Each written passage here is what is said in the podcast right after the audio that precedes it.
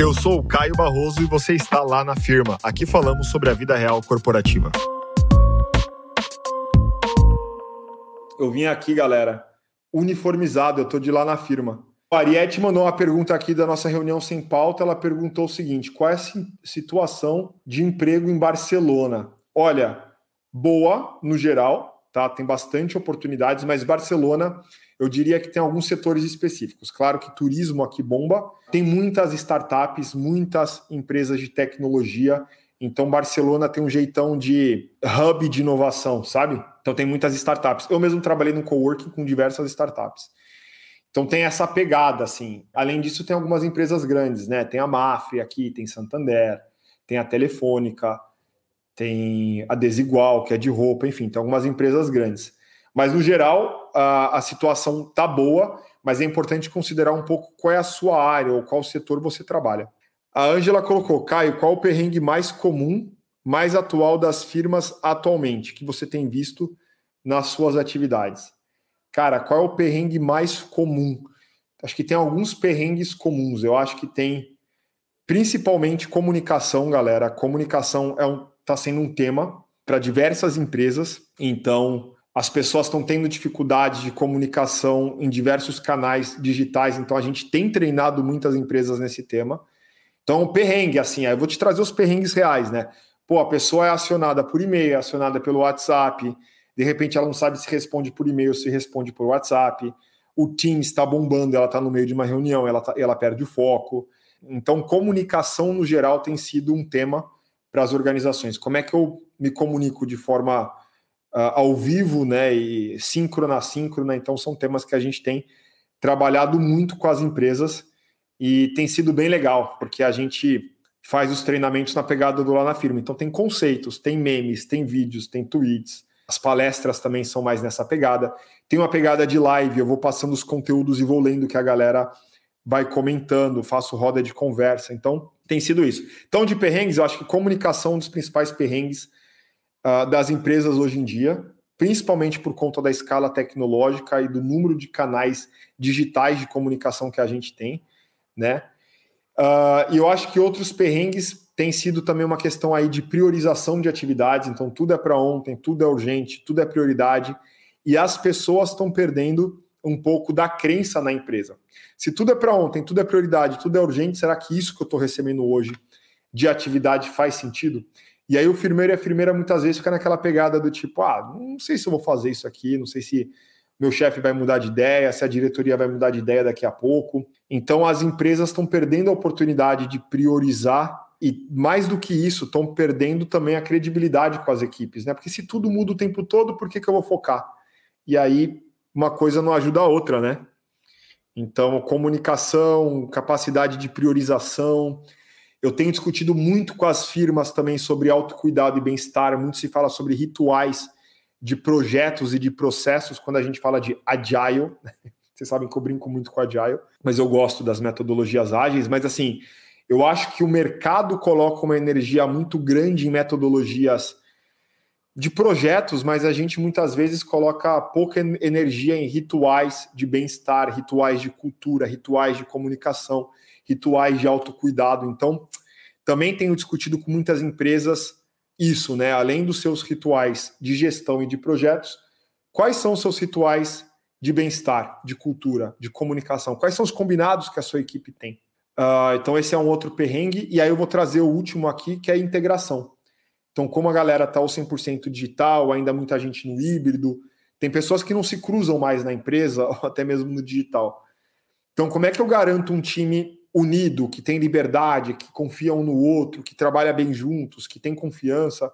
Então eu tenho trabalhado muito também a integração dos times de uma maneira diferente, né? Não só fazendo aquele team building mais padrão, entre aspas, de ah, eu conto de mim, você conta de você e tal, que é legal também, mas a gente tem feito muito uma questão de reforçar laços e vínculos por meio de programas de tutoria, buddies e numa pegada diferente. Mas aí eu conto em outra oportunidade, tá bom?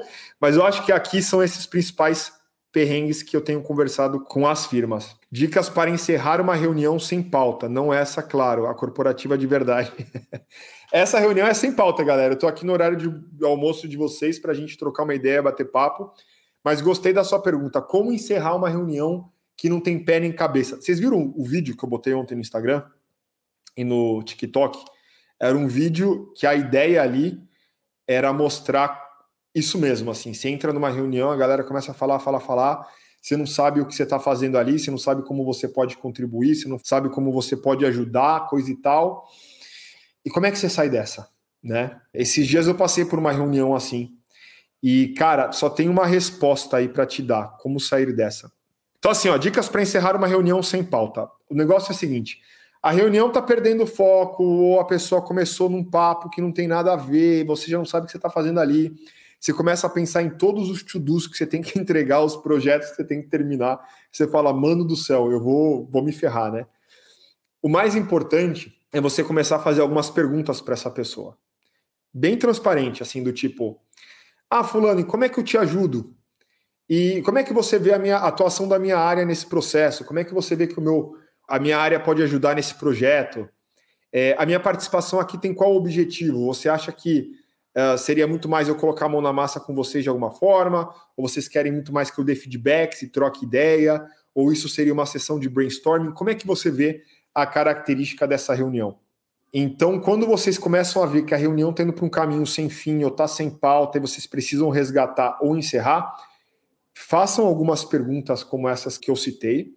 E se você vê que, cara, é festa estranha com gente esquisita, eu não tô legal, não aguento mais birita, na boa, fala assim: ó, eu estou bastante ocupado aqui, eu não sei exatamente como eu posso contribuir, mas assim, eu fico à disposição, você tem o meu contato, só que daqui a cinco minutinhos eu vou precisar é, sair.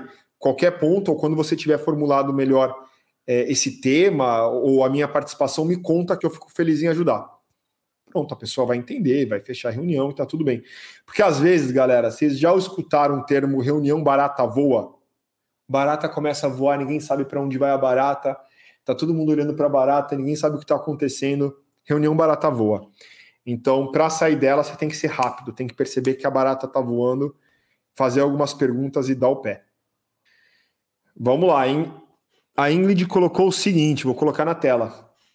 Aqui ela falou: Perrengue, o cliente chamou uma reunião para falar que precisamos agendar uma reunião para tratar que eles não querem utilizar o planner para controlar atividades do projeto, porque, segundo ele, o planner é um complicador e controlar por planilha é melhor.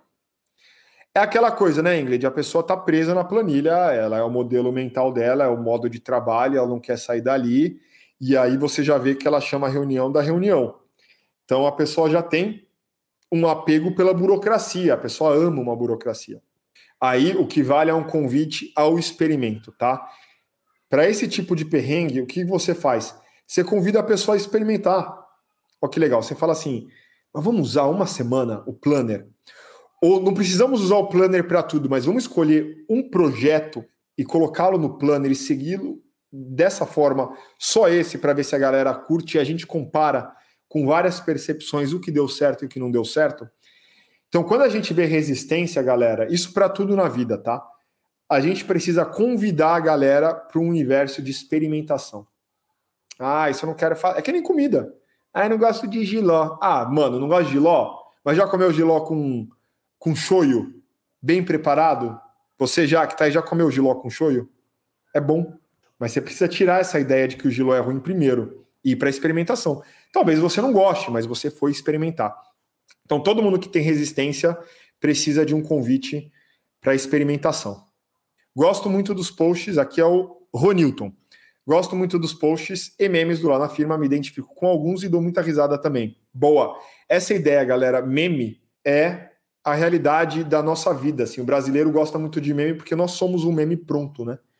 Reunião da reunião da reunião, é isso. Quem aguenta? Eu fazer uma reunião para a gente discutir a reunião e como foi a reunião. Cara, será que a gente tem o que fazer fora a reunião Sim, vocês têm um material para fazer, vocês têm um processo para tocar ou, ou, não? A gente pode ficar, né? Acho que a gente precisa provocar mais organização. E dica boa, tá? Bloqueiem a agenda de vocês para operação. Ah, posso fazer reunião? Posso. Ah, nesses horários que eu tenho distribuído na semana. Alguns bloques, né, bloqueios, deixa para operação. Então, toda terça tarde é operação. Toda quinta, dia inteiro, é o dia que eu faço. A reunião é alinhamento, é discussão, é brainstorming. A quinta-feira é o dia que eu sento e produzo material, faço relatório, confiro os números. Bloqueiem os dias de operação, senão vocês vão ficar tomados por reunião e vocês vão sofrer, o burnout vai chegar e não é legal para ninguém. Então essa é uma dica boa, hein? O Bruno mandou aqui, ó. Na verdade não é perrengue, é fake que ele quer trazer. ESG virou modinha. ESG, galera, não é só entregar caneca para galera. ESG tem um conjunto de práticas, um conjunto de ações. E ESG, assim como diversidade, precisa ir além das narrativas, ir além dos discursos, daquilo bonito que a gente vê nos sites, né? E nas redes sociais. Precisa ir além. Então, mesma coisa é ESG, não, não tornem isso só discurso de moda. Implementem, discutam, cobrem resultados, cobrem números. Perguntem, mas como é que a gente mede? Qual é o número que mostra que a gente está indo no caminho certo? São perguntas que a diretoria gosta de fazer, mas a gente também curte, né? A gente tem que fazer até para ver se a empresa está no discurso ou está na prática. A melhor forma de saber se a gente está na prática é pedindo indicador. Não tem outra. Aqui, Eduardo Manfré, perrengue, processo global padronizado que não serve para o business local. Edu, muito legal que você trouxe, porque, galera, isso acontece demais. A nossa estratégia vem do global. Quem nunca escutou essa frase nunca trabalhou numa multinacional ou nunca trabalhou com uma multinacional sendo um prestador de serviço. Ah, é muito legal isso, Caio, que você está trazendo, mas nossa estratégia vem do global. Como sair desse perrengue? É difícil, tá? Não vou falar aqui que é fácil, mas eu vou trazer aqui algumas dicas, inspirações, sei lá. Primeira coisa, apresente o contexto local. Não adianta falar só para o global que ah, no Brasil é diferente, na América Latina é diferente, na Espanha é diferente. Não adianta. Vocês precisam levar dados. Falar assim, olha, por que, que eu acho que no Brasil não funciona? Eu chamei uma 100 pessoas, eu chamei 50 pessoas e testei essa campanha, ou testei esse produto, ou testei essa comunicação. Não é engraçado, não é bom, ou não é leve, ou não é eficiente, ou a galera não vê valor e leva esses números com uma proposta, com uma sugestão. Então isso é importante, assim, voltar para o global falando qual é o nível de customização que a gente pode ter, o que a gente pode fazer de diferente. E sempre perguntar para o global, tem algum nível de customização? Ou tem que ser isso e acabou? Porque a cabeça do global, galera, eu já trabalhei em matriz, né? A cabeça do global é sempre o seguinte: eu distribuo aquele serviço, produto, estilo de comunicação ou o que seja, eu transmito isso para vários países e ganho em eficiência. Só que é uma conta burra no final do dia, porque às vezes a gente ganha em eficiência por não customizar. Mas no final do dia, qual é o resultado que eu estou esperando? Economizar dinheiro é resultado? Ou atender o meu cliente e ter mais retorno é resultado? O que é mais resultado?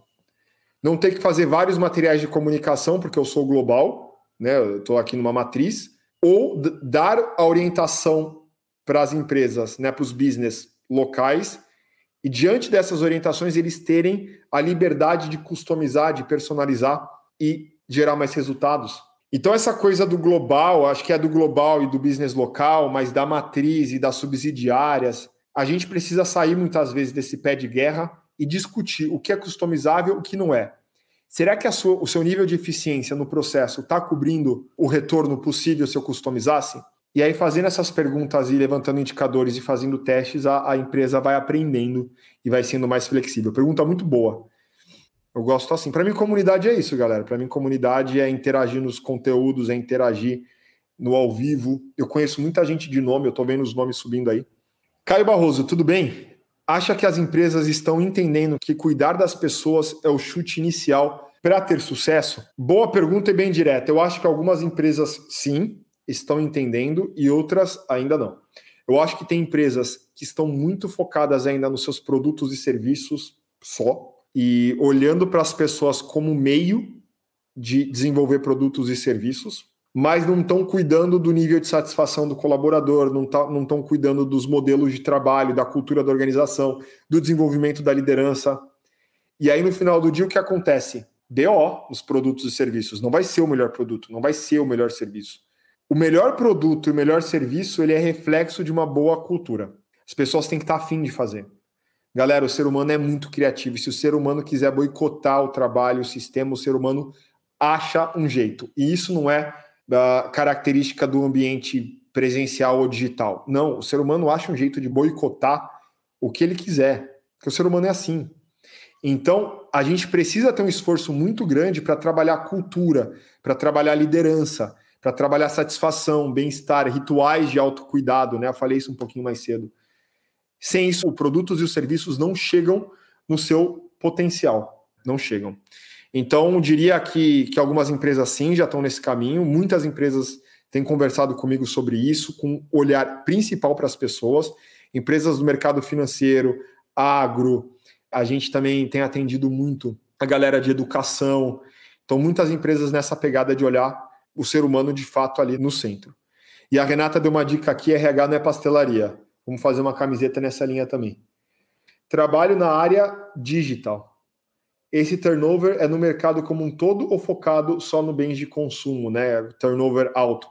O mercado inteiro tá com alto turnover, tá, galera? Porque no final do dia as pessoas não estão escolhendo apenas a empresa, o cargo, o salário, as atividades, os desafios.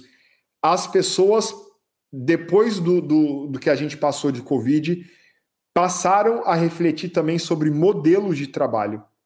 O que isso quer dizer? Eu vou trabalhar de casa, vou trabalhar de qualquer lugar do mundo, é anywhere office, quantas vezes eu tenho que estar no escritório, mas isso é obrigatório, é flexível. Então, antigamente, tínhamos discussões que giravam em torno de: ah, mas qual é o salário? Tem bônus? Tem lugar para estacionar? Quais são os benefícios? E tudo muito padrão, né? Hoje em dia, a gente está falando de uma era de personalização.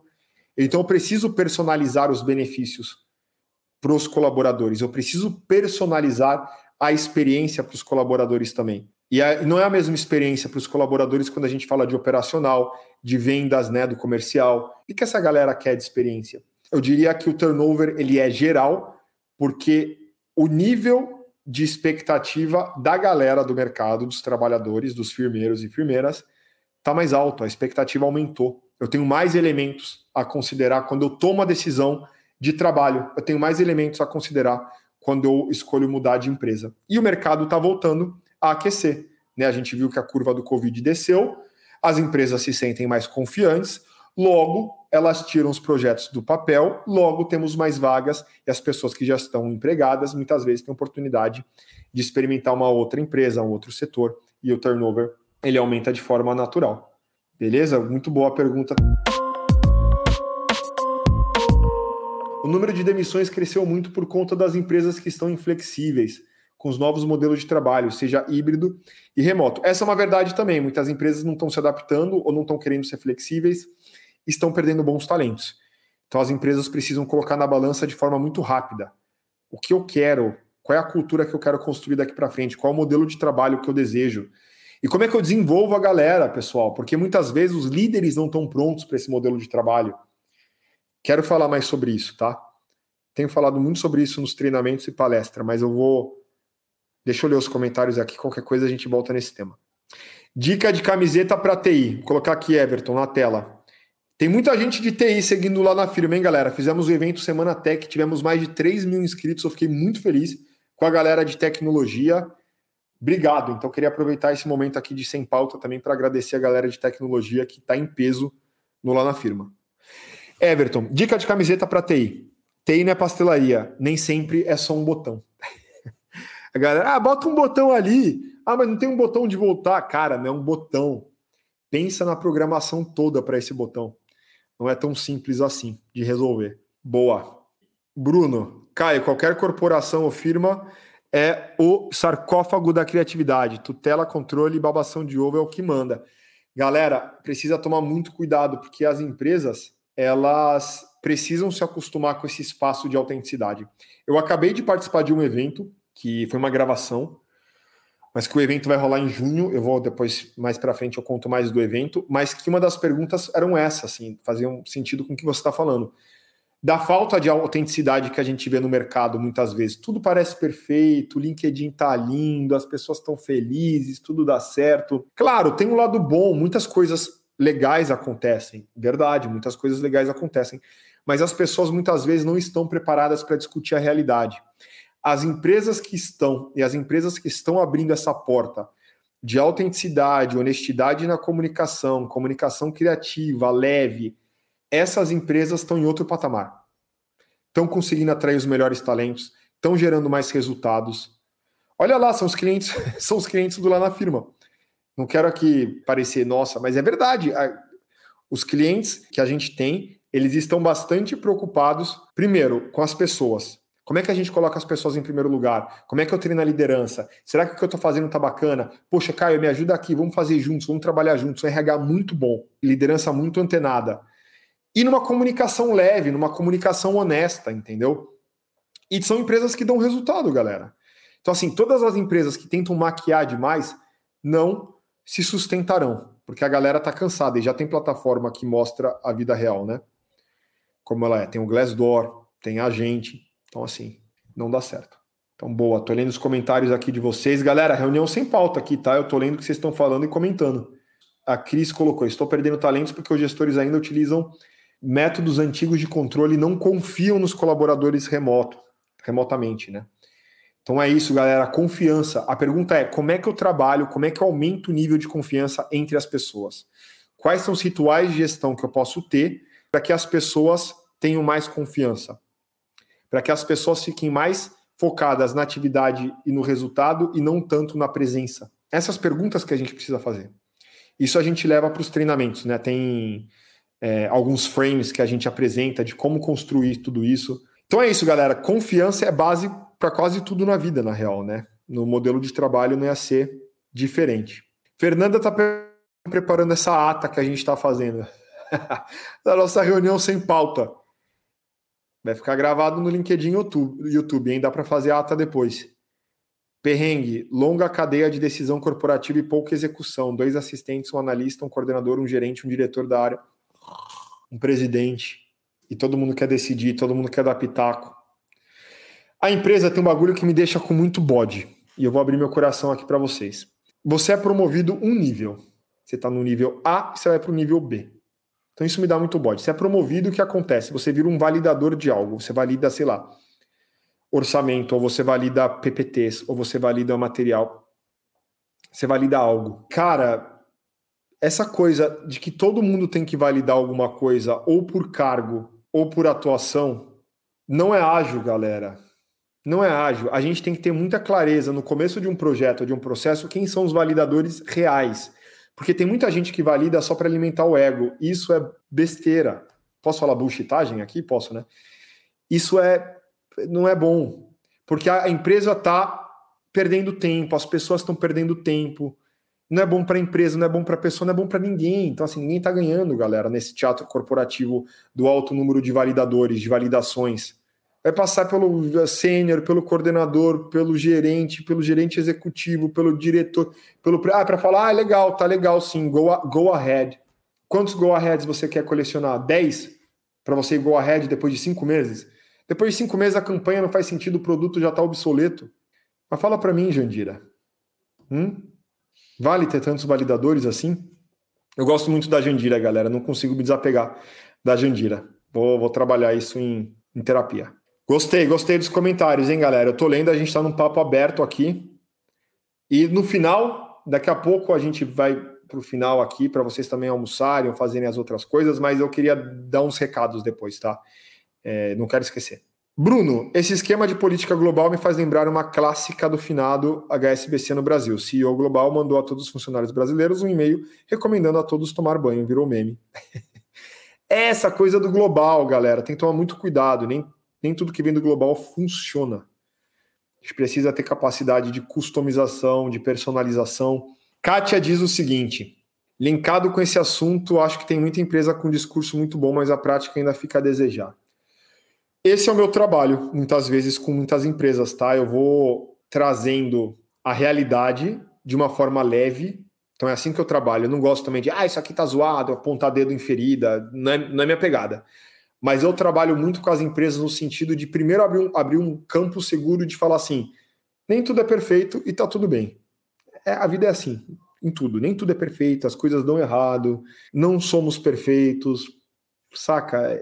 Primeiro a gente tira essa armadura toda e cria esse momento de, de confiança, que é um momento de confiança. E aí eu começo a trabalhar com a liderança, ou com as equipes, ou com todos juntos, o que a gente pode fazer diferente, o que a gente pode melhorar, o que, que tem de fato acontecido no dia a dia que a gente precisa de ideias novas. Eu trabalho assim em treinamento, trabalho assim em projeto, trabalho dessa forma em publicidade, mas sempre parte da vida real. Por isso que a galera fala, ah, mas como é que tem tanto engajamento? Cara, tem engajamento porque é real. Porque se fosse zoado, se fosse maquiado, ninguém tava, porque ninguém quer ver coisa maquiada. As pessoas estão cansadas do volume alto de edição. Então a gente precisa aproximar o discurso da realidade. Quando a gente faz isso, as pessoas se conectam de uma forma muito mais é, legítima, tá? Eu sou híbrido, mas home office entrego 200% mais. É, porque muitas vezes no home office você está focado, você está com a música que tu gosta, você está no silêncio, né? Ou você está com seu pet passando no teu pé. Mas tem elementos do home office que te deixam mais conectados muitas vezes e você consegue produzir muito mais. A ida ao escritório é, precisa de bons argumentos. Por que eu vou ao escritório? Eu preciso de pelo menos três bons argumentos para responder isso hoje, depois de tantos meses à distância, para quem ficou né, trabalhando à distância. Então, preciso de três bons argumentos. Façam esse exercício. Quais são os três bons argumentos para ir ao escritório? Se vocês chegarem nos três e estiverem totalmente convencidos, o híbrido está fazendo sentido, ou o presencial está fazendo sentido. Se não, talvez o seu estilo de trabalho faça mais sentido no 100% digital. Dica para suporte de TI: reinicia. é isso, galera. Papo aberto, sem pauta. Vou lendo os comentários de vocês. Eu vou pedir uma gentileza, deixem feedbacks para lá na firma aí, quem está escutando, quem está vendo. É sempre bom ler os feedbacks de vocês ou ideias do que vocês querem ver no lá na firma, tá? E daqui a pouco eu vou partir para algumas dicas, para alguns recados, mas me deem os feedbacks aí que eu tô de coração aberto aqui, tá? Um amigo mandou perguntar como promover uma mudança de área da forma mais diplomática possível se um diretor de uma outra área gosta e requer o seu trabalho. Hum. Forma diplomática. Primeiro você precisa, de fato, manifestar o interesse. E explicar, falar, olha, eu estou na área, vou trazer como exemplo, eu estou na área de RH, mas eu gostaria de ir para marketing. Por quê? Na área de RH eu vejo que eu tenho utilizado muito da minha comunicação. Eu tenho utilizado muito da minha influência. Eu tenho trabalhado na área de RH em processos que demandam mais criatividade. Você está vendo que eu estou justificando por meio de competências? a minha movimentação. As movimentações de carreira, galera, de uma forma diplomática ou mais política, como a gente queira chamar aqui, elas não podem ser muitas vezes dentro da organização só a manifestação dos desejos, ou do tipo, ah, eu quero porque eu quero. Ou o contrário, eu quero porque eu quero sair dessa área, quero experimentar outra. Pode até ser. Mas como é que você também traz elementos mais interessantes para a discussão? Porque quando você fala isso para o diretor, que gosta do teu trabalho e te, te quer naquela área que você está hoje, ele vai falar, mas cara, o que a organização ganha com a tua movimentação também? E é importante que a gente, como firmeiro e firmeira, tenha essa consciência. O que a minha organização, o meu banco, a minha empresa agro, a minha empresa de varejo vai ganhar com a, com a minha mudança de área aqui dentro? Não é só o que eu ganho, é o que a minha empresa ganha também. Então, é importante você embalar essa justificativa ou manifestar esse desejo, não só do ponto de vista da tua carreira, da sua vontade, mas do ponto de vista uh, dos benefícios que serão promovidos à organização quando você faz essa mudança. E tenta puxar quais são as competências que conectam uma área na outra. Então, se eu estou indo pra, de RH para marketing, eu dei alguns exemplos aqui. Pô, eu sou muito comunicativo, sou muito criativo, sou muito inquieto, preciso de uma área com flexibilidade. Sim, isso eu tenho no RH, mas eu vejo que no marketing também brilha meus olhos. Eu posso contribuir com a minha visão de RH para a marca empregadora se eu for para marketing. Estou trazendo alguns exemplos alto aqui, pensando alto, para vocês entenderem como essa conversa pode acontecer. Vi que uma pessoa falou aqui, ó, meu Deus, tive essa conversa ontem. É isso mas faça dessa conversa algo que esteja vinculada com seus desejos de carreira e de mudança, de transição de carreira, claro, mas que você consiga mostrar os ganhos para a organização também. Isso é importante. Gostei da pergunta. Boa, Daniel. Fez sentido, galera? Se alguém tiver nesse momento ou passou por isso, conta aí também. Fernanda falou aqui, ó, o teatro corporativo, né, se encaixa em muitos cenários, sim. Tem muito teatro corporativo, porque querendo ou não, a gente usa uma máscara, que a nossa máscara profissional. É, tá tudo bem também, a gente tem a nossa máscara de trabalho. Eu, trabalhando, muitas vezes, sou diferente do Caio no bar, do Caio com os colegas, né? Do Caio, enfim. Mas o que acontece é que não pode ter uma distância tão grande. Se é uma distância tão grande, eu vou estar num personagem e vou me perder no personagem. E aí, puta, meu, isso daí é zoado. Quando você se perde no personagem, até você se encontrar é, é osso. Então vai ter máscaras, né? A gente utiliza máscaras sociais? Utilizamos. Mas cuidado para não se distanciar da sua essência, né? Deixa a Jandira aí, ela é parça. Galera, a Jandira. A Jandira é demais. Eu brigo com a Jandira nos vídeos, mas eu, eu gosto demais dela. Eu vou fazer mais vídeos com a Jandira, pode deixar. Escolher quais lutas não vamos lutar é importante. Nesses casos, uma escolha sábia pode ser expor os números para os C-levels e ter muita paciência para conquistar confiança, assim, a base de indicadores. Boa. Perrengue, todos os setores têm a galera que toca projeto e nada sai do papel. Eu gosto de trabalhar com gente que faz. Galera, eu toquei um evento de tecnologia que acabou na semana passada foi muito legal, os números foram muito bons. E os patrocinadores, né, os, os clientes do Lá na Firma, eles foram muito parceiros. Por quê? Porque eles colocaram a mão na massa comigo. Eles me ajudaram a promover, eles me ajudaram a validar roteiro, eles me sugeriram perguntas que seriam interessantes para a galera, eles trouxeram brindes. Tá entendendo? Não um evento que eu falei assim: ah, você quer participar? Paga o patrocínio, eu coloco o teu logo. Não, a gente fez juntos o, o evento. Não é mérito meu o evento. Então é isso do, do, do mercado que a gente precisa mudar. A gente precisa de mais pessoas que façam. Tem muita gente para dar opinião, galera. A galera para dar opinião é fácil. Dar opinião não demanda tanto tempo. É rápido, é fácil.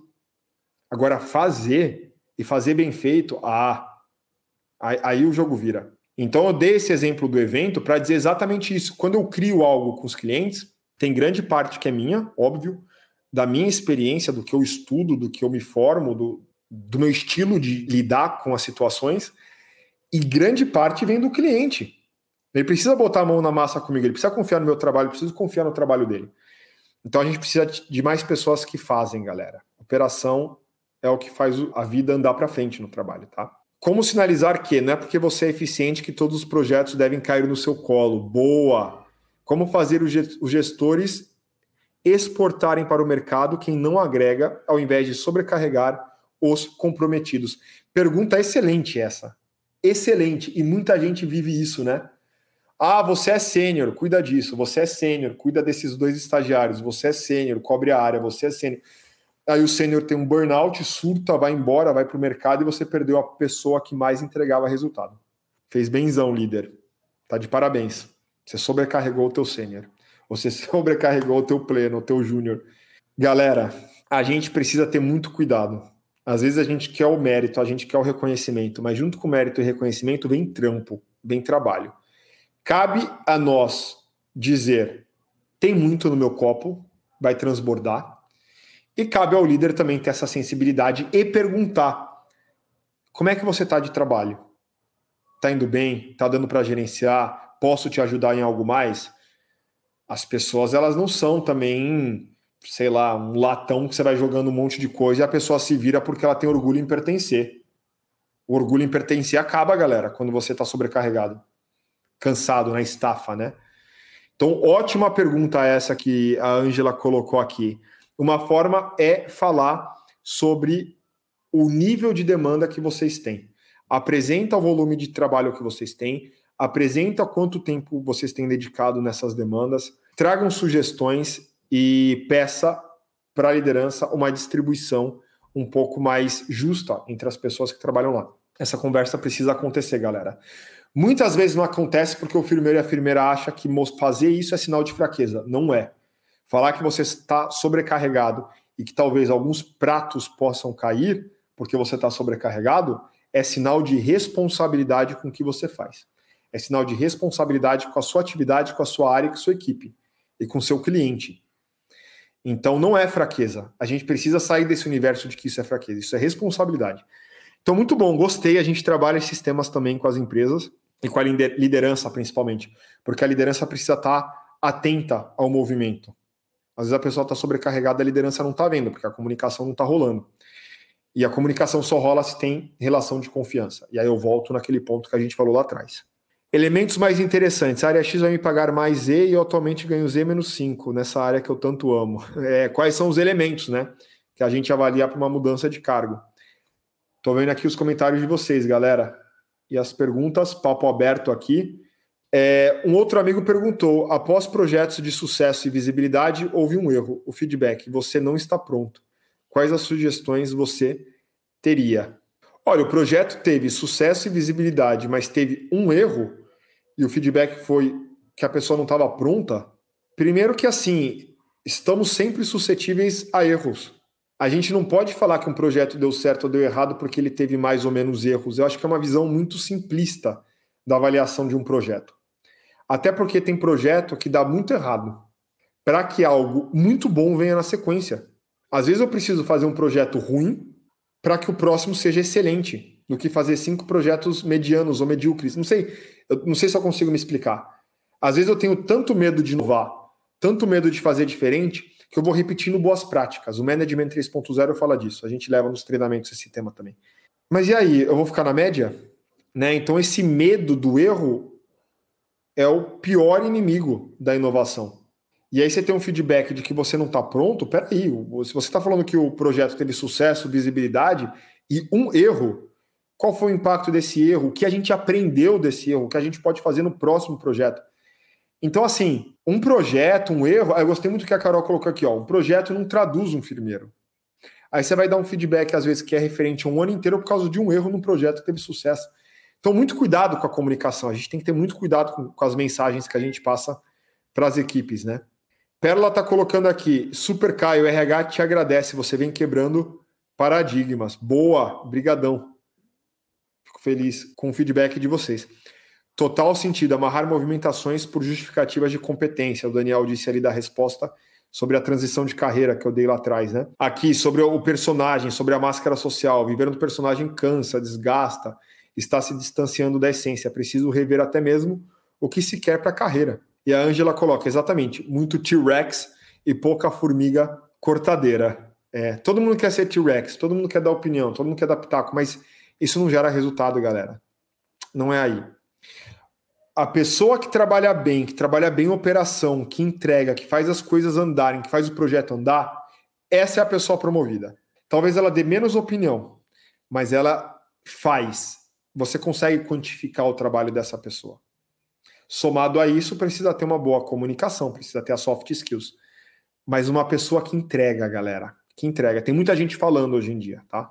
Mas que faça. Saber dizer só não é sabedoria. Exatamente, Bruno. Como é que eu traduzo o meu conhecimento em entrega? A velha, o, o Gessé colocou aqui, a velha mania de apontar o dedo para quem errou e não aprender nada para que esse mesmo erro não se repita. É isso. O que, que a gente fez errado aqui? Como é que a gente aprende disso aqui? O que, que a gente pode fazer diferente na próxima? Essa é a pergunta que a liderança tem que fazer. São essas, né? As perguntas que a liderança tem que fazer nessa era digital.